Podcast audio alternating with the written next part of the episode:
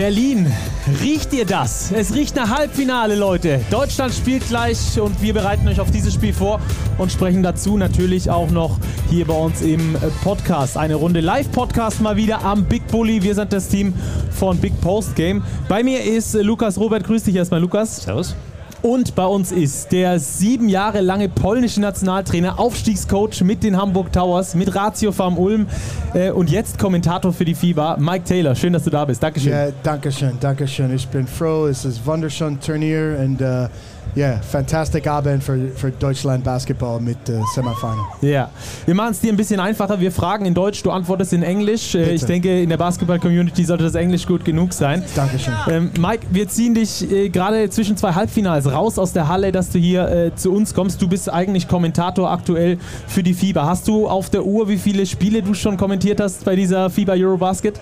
Yeah, it's been a wonderful experience. I think it's going to be something special here for Germany. Um, and I, am so happy to see so many basketball fans out here. So, uh, yeah, short time in between the games and really excited to, to, get back in there and see what Germany can do. Und äh, weißt du, wie viele du schon kommentiert hast bisher bei dieser Eurobasket? Jeden Spiel. Jedes Spiel. Jedes Spiel. Jedes Spiel. Ich liebe das. Das ist viel Spaß. Uh, ich bin sehr dankbar für Jeff Taylor und alle die FIBA-Leute. Das ist neue Erfahrung für mich. Und um, ja, der große Unterschied ist uh, kein Stress, kein Druck nach dem Spiel. So, es ist wirklich, wirklich Spaß und ich bin dankbar.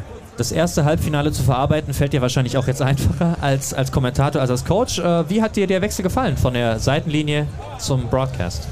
Ich bin dankbar für meine Zeit in Polen. Uh, das war wirklich uh, wunderschöne Jahre und wir waren sehr erfolgreich. Uh, the World Cup, Top 8, um, you know, three times qualified for Eurobasket, including this one.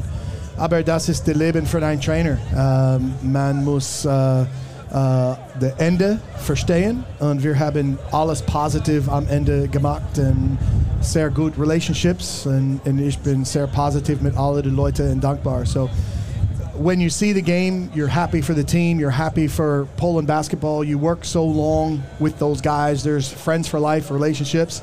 And it's a wonderful moment for Poland basketball. A big upset, shocking Slovenia.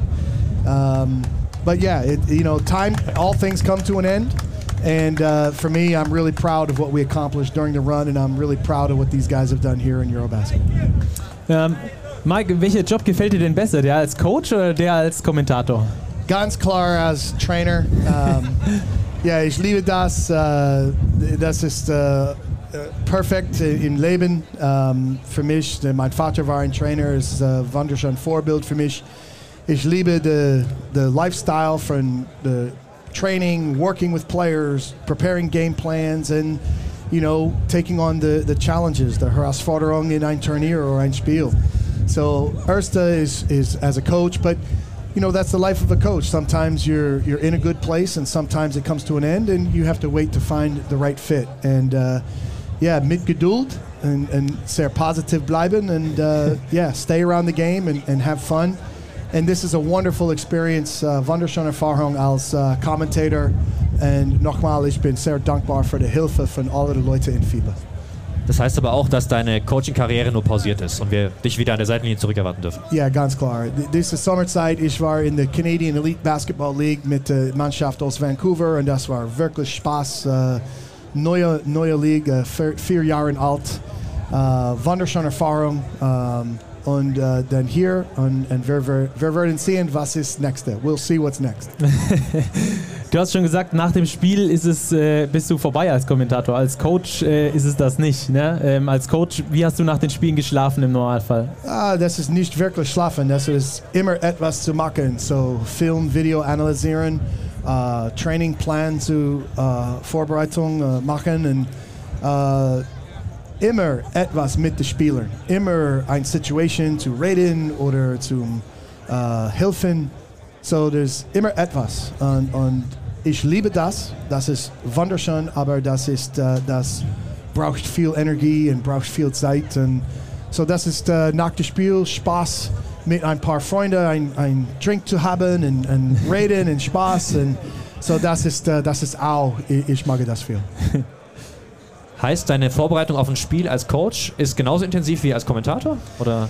Für mich nicht wirklich. Ich habe für die letzten sieben Jahre äh, trainiert gegen diese Mannschaften und diese Spieler, so ich kenne alle. Äh, ich habe gut, um, good advice from Jeff Taylor, really experienced play-by-play guy. He's helped me tremendously.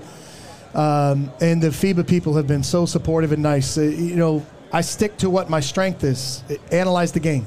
Talk about what's happening on the court. You know, try to bring the fans inside and, and think about what the tactics are and what the players and coaches are trying to do.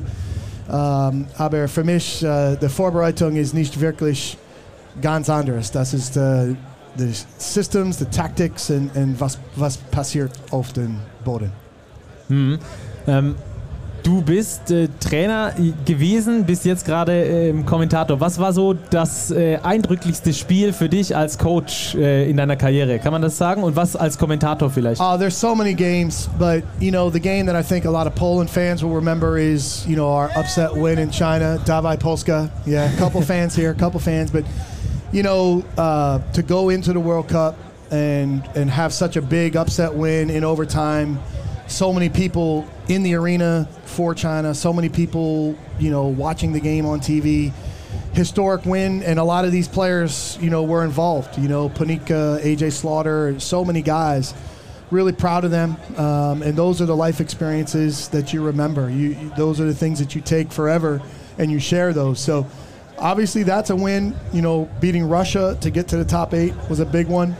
But you know, then shift on a different focus in the Aufstiegsspiel, you know, mit Ulm, mit, mit Hamburg and uh, Playoffs mit Ulm uh, zu erreichen und, und viel, viel wunderschöne Erfahrung mit jedem Mannschaft und, und alle Spieler in Geschichte. Und als Kommentator gibt es auch ein Spiel, das dir besonders im Kopf geblieben ist. Vielleicht das Deutschland-Spiel jetzt. Äh, das war zumindest mal eins, was, äh, glaube ich, ordentlich Firepower hatte. Jetzt im Viertelfinale gegen Griechenland. Das ist anders. Uh, als, als Commentator, you know, das ist ein, ein Part. You're just a part. You're, you're there sharing the game and explaining the game. Uh, uh, aber ich bin sehr dankbar, hier in Berlin zu sein, nach der qualifying time in, in Köln. Uh, the, the the, this Eurobasket ist wirklich, wirklich etwas Besonderes. Um, und das ist eine große Möglichkeit für, für Deutsch, Deutschland Basketball jetzt. Uh, ich hoffe für das Traum, uh, für, für die Final zu erreichen und dann Top-Leistung uh, und eine Meisterschaft wie in 1993. Lass uns ein bisschen über die Entdeckungen und Überraschungen des Turniers sprechen und bei den Polen anfangen. War Polen für dich überhaupt eine Überraschung oder hast du das so kommen sehen? Ganz klar Überraschung. Uh, die Mannschaft hat nicht so stark gespielt, nicht so gut Leistung in uh, the World Cup Qualifiers raus. Ja. Uh, und, und, das war schwer für alle die Fans und alle die Leute in Polen. So viel negative Dinge um, mit uh, der Hoffnung. Und so when they got it together and played well in Prague, it was a great step. And then to come here and have a winnable game against Ukraine and to see the guys respond and have a big win and get here to the you know to the play Slovenia, and then. I mean, realistically, no one gave them a chance against Slovenia, and that's mm-hmm. fair. It's Luka Doncic, it's Slovenia, the team that did so well last year in the Olympics and everything, and you know to have them play such a special game. Mateusz Ponitka, again, if you're from Poland, you understand what this guy means and what he's done for Poland basketball. But you know, FIBA will market NBA players. And uh, many times in these situations, Mateusz is, is, underrated, under the radar. And for so ein Leistung, ein triple double in so ein Überraschung upset win.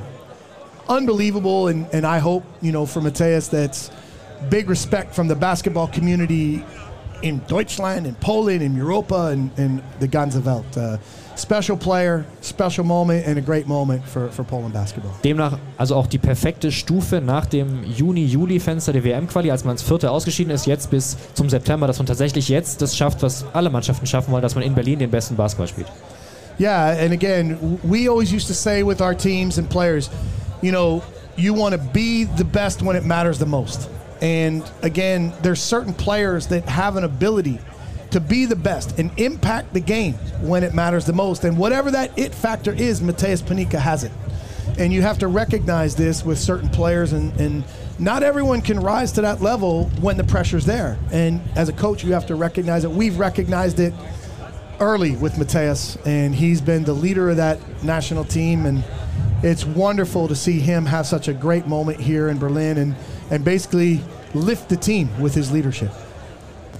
Rudi Gobert hat uns in der Pressekonferenz gesagt, dass das äh, die beste Eurobasket vom Level her ist, in der er je gespielt hat. Du kennst den internationalen Bereich wie kein anderer, sieben Jahre bei Polen Nationaltrainer. Du weißt, wie so eine Eurobasket, wie so eine WM äh, das Level ist. Was sagst du denn zu dieser, zu dieser Aussage von Rudi Gobert? Meine Erfahrung, ich war mit Czech Nationalmannschaft als Co-Trainer in 2013 in Slowenien und ich war zwei, die letzten zwei 2015 mit Polen in Montpellier and Lille, and then in 2017 Helsinki. Uh, so this is wirklich up close mein vierteste Eurobasket. I will say this, for FIBA regions, Europe is the most competitive and deepest region. There's, you know, so challenging for national teams to be competitive and get here.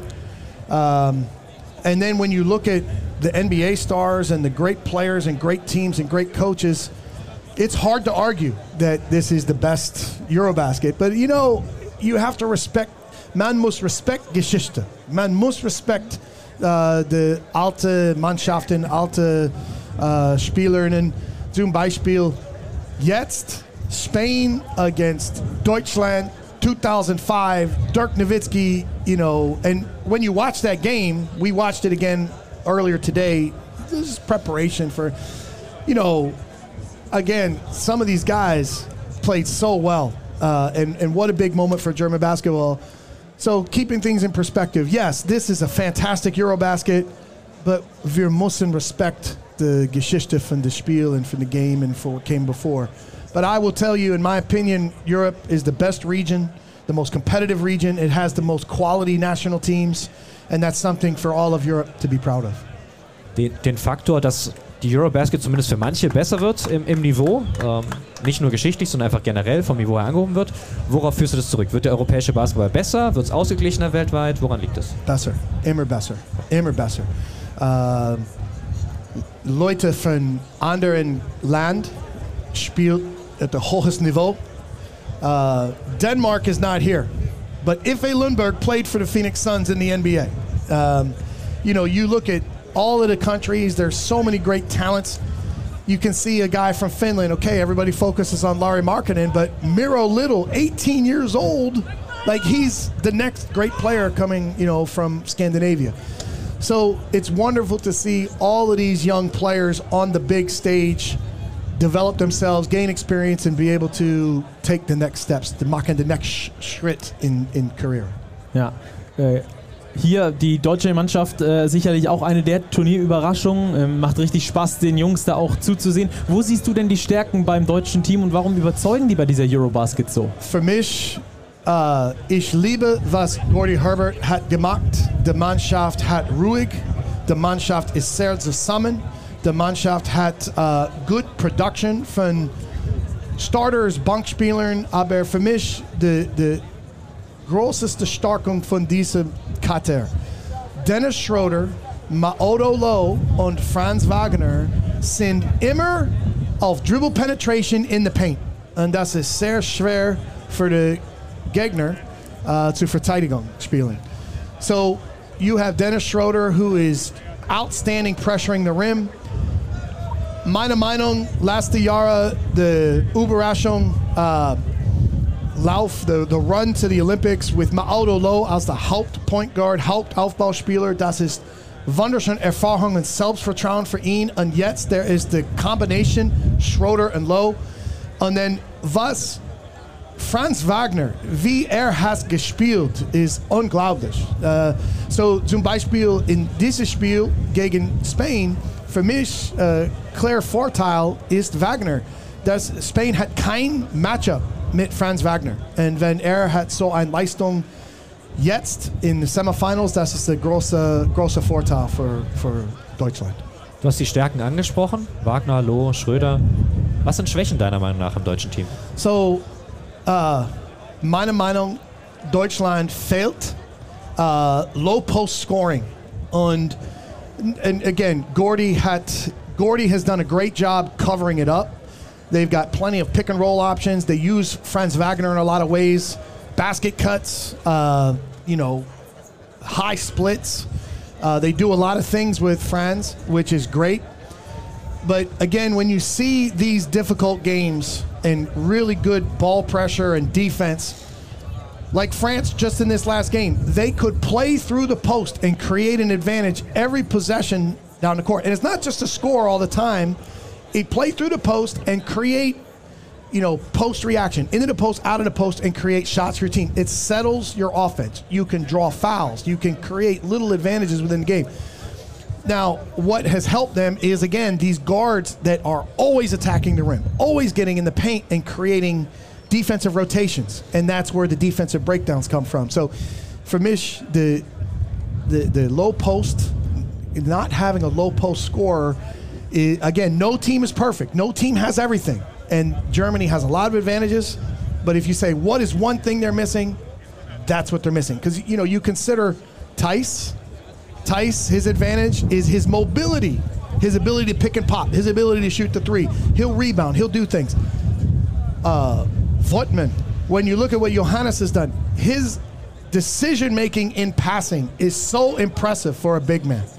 And then you look at uh, Wobo. Uh, again, his energy and the role that he's played for this team has been fantastic defensively, but you're not going to throw the ball in the post to these guys and be like, okay, get us a bucket. You're just not going to do that. Yeah. So uh, das ist the one uh, etwas, was uh, what, ein Dinge Deutschland fehlt in Katar. Es ist nicht so schlecht um das deutsche Team No. bestellt, wenn du vor Enthusiasmus sprühst, wenn ich nicht nach den Schwächen Well, frage. I've, I've really enjoyed watching them. Um, I've got a lot of confidence. Uh, I've picked them uh, to win this game against Spain. Um, and again, it's been wonderful to see Deutschland uh, come out and fill the arena in Cologne and fill the arena in Berlin and have just tremendous support. RTL showing the games for the for the whole land, and and I hope like it can be a big boost for German basketball and boost for for the Bundesliga and and you know basketball in Germany. Ja. Also hoffen wir natürlich auf einen Finaleinzug äh, der deutschen Mannschaft. Was muss denn gegen die Spanier passieren, dass die Deutschen gewinnen? Die Spanier sind sehr gut im Side-Pick-and-Roll mit Lorenzo Brown, den gilt es wahrscheinlich einzubremsen. Äh, Rudy Fernandes in solchen Spielen immer tiptop unterwegs. Was muss Deutschland gelingen, dass sie die Spanier schlagen heute? So respect for Spain. Um, again, this is not your golden generation team from Spain. And what you have to respect is what Coach Scariolo and the team have done to bring these next generation younger players along. You've got to respect what Rudy Fernandez has done coming into the game and diving on the floor, hustling after loose balls, hitting threes, showing these young guys how to win. Uh, so for me, it's been so impressive to see. Uh, you know, I think Germany matches up well against Spain. They have the guards, Schroeder, Lo. These guys can really defend on the perimeter. I think look for Alberto Diaz to really be a defensive factor in the game. He's been so impressive pressuring the ball, defending. But again, as I said, there's no matchup for Spain with Wagner. Wagner is a clear key in this game. And then again, the front courts, you know, the Hernangomez brothers and, and these guys, like that's going to be an interesting matchup to see how they play, you know, with with Deutschland. But for me, Scariolo will game plan. He will play some zone. He'll play some box and one. He'll do some unique things. And Germany's got to be ready for that. What concerns me from the build-up games, when you watch Germany have the big lead against Montenegro, and then boom, here's the zone. So, I mean, obviously, coaches are watching other games. They see what other teams are doing. I was shocked Greece, struggling so much to guard Germany, did not try a zone. And I would expect Spain to play some zone today. Hopefully, Germany can attack it with confidence, get the ball to Obst, let Obst do his thing. You know, that ball movement and teamwork, um, hopefully, they're, they're ready for that, that little change of tempo from Spain. Du hast schon angesprochen, du hast auf Deutschland gesetzt heute Abend. Wie ist die Reihenfolge am Sonntag? Wer holt den Titel? Wer wird Zweiter, Dritter, Vierter? Oh, das ist schwer. uh, so, erste, meine, my picks, Deutschland gegen Spain war Deutschland und das ist äh, von FIBA, das ist, äh, das ist vorher. Um, auch Frankreich over Poland. So if it is Germany and France, I think it's going to be a fantastic game, but I don't want to talk about that yet because we stop it. Again, it- again, Germany's got to win the game now, and and we see where it goes. So wir können reden über das vielleicht morgen oder etwas. uh, but again, I think I think Germany has every opportunity right now to win the game. Uh, I think the crowd support is going to be a big factor, and um, you know, hopefully that that dream can be present uh, for Deutschland. Mike, vielen Dank für deinen Besuch hier bei uns. Äh, sieben Jahre Nationaltrainer von Polen, in Deutschland natürlich bekannt. Dir. Polska, dawaj Polska. Genau. Und ähm, ah ja, wir haben noch was für dich. Äh, Ich weiß nicht, wie gut du dich in der Geschichte des äh, DBB auskennst. Hast du eine All-Time Starting Five von der, vom DBB? Von Deutschland. Ja, von Deutschland. Okay. All time starting five from Deutschland. Obviously, you have to start with Dirk Nowitzki. Ja. So the question is do you put Dirk Nowitzki at the five or the four? Now, I just saw Patrick Femerling, and I like Patrick Femerling a lot. I think he's a great guy. But considering Geschichte, the history, I'm going to go with Christian Welp for his game winning shot and historical shot in Munich. Uh, so let's say we go Christian Welp, we go Dirk Nowitzki, um, Aufbauspieler.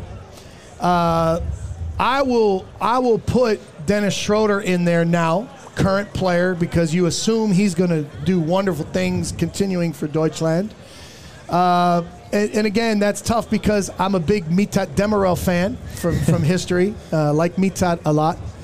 So now we're looking at a shooting guard and a small forward. Uh, I will, let's say, shooting guard is nicht so leicht für here. Um, I'm going to move to the small forward and go with my Ratiopharm Ulm ties, Robin Benzing, Robin Benzing. longtime captain uh, for Germany. Again, not here now, but uh, a player who I really enjoyed coaching and spending time with. So now we're going to the shooting guard. Is there anyone obvious that I'm missing? No, not really. This is not an easy Es war, es war immer sehr verschieden. Mike Koch. Okay, and this is and this is an assist from Martin Funkela, who I enjoyed much many time, you know, in Ulm with, uh, and and Mike Koch eh, with an assist. Uh, or I think he's he's uh, been a longtime coach in the Bundesliga and a, an excellent player. So we'll f- we'll finish out the all-time starting five with Michael Koch. Super. Ein Coach noch dazu? Oh. Sveti als 1993er I- again, Meistercoach. you know, there's lots of lots of great coaches that I have big respect for. Obviously, Gordie right now, big respect for what he's done. Dirk Bauermann, big respect for what he's done. Henrik Dettmann, you know, like what he's done in Germany and and Finland. But I think you have to respect the championship, the Meisterschaft. So let's go with Svetislav Pesic. Okay. Also, dann drücken wir jetzt die Daumen, dass diese Mannschaft auch Europameister wird, dass wir da auch nochmal ein paar Jungs haben, auf die man uns dann da verlassen kann in der All-Time Starting Five. Danke, Mike. Hat Dankeschön. großen Spaß gemacht Dankeschön. mit dir. Viel Spaß. Dankeschön. Viel Spaß. Ja, Und Lukas, wir Spaß. sehen uns gleich noch. Äh, Das hier war's vom Big Bully für heute und in Zukunft ähm, hört uns dann immer 5 Uhr mit der Analyse am nächsten Tag. Danke, Mike, und bis ganz bald. Ciao, ciao. Zu finden sind wir auf Spotify, auf Google Podcasts und so weiter und so fort. Hört rein. Wir hören uns. Ciao.